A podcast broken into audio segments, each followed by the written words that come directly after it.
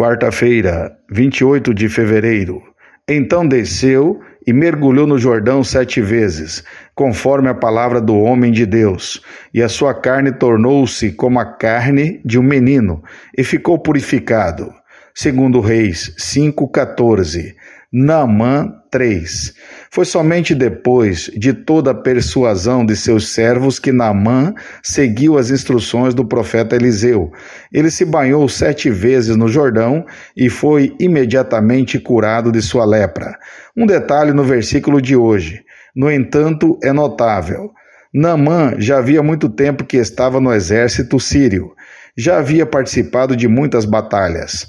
Provavelmente também havia sido ferido algumas vezes. Seu corpo certamente estava com cicatrizes. Além disso, a lepra também o deve ter desfigurado. Porém, Deus, em sua grande bondade, não apenas o curou, ele fez sua aparência externa parecer a de um menino.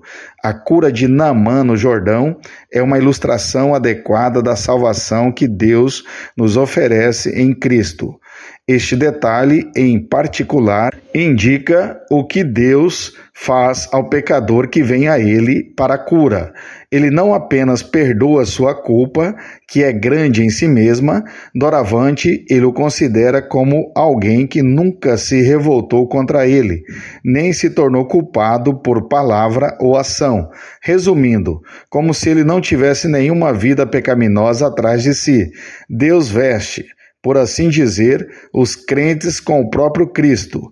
Ele não vê mais o que eles eram, mas apenas em Cristo, em quem eles se tornam a justiça de Deus. Deus fez pecado por nós, aquele que não tinha pecado, para que nele nos tornássemos justiça de Deus.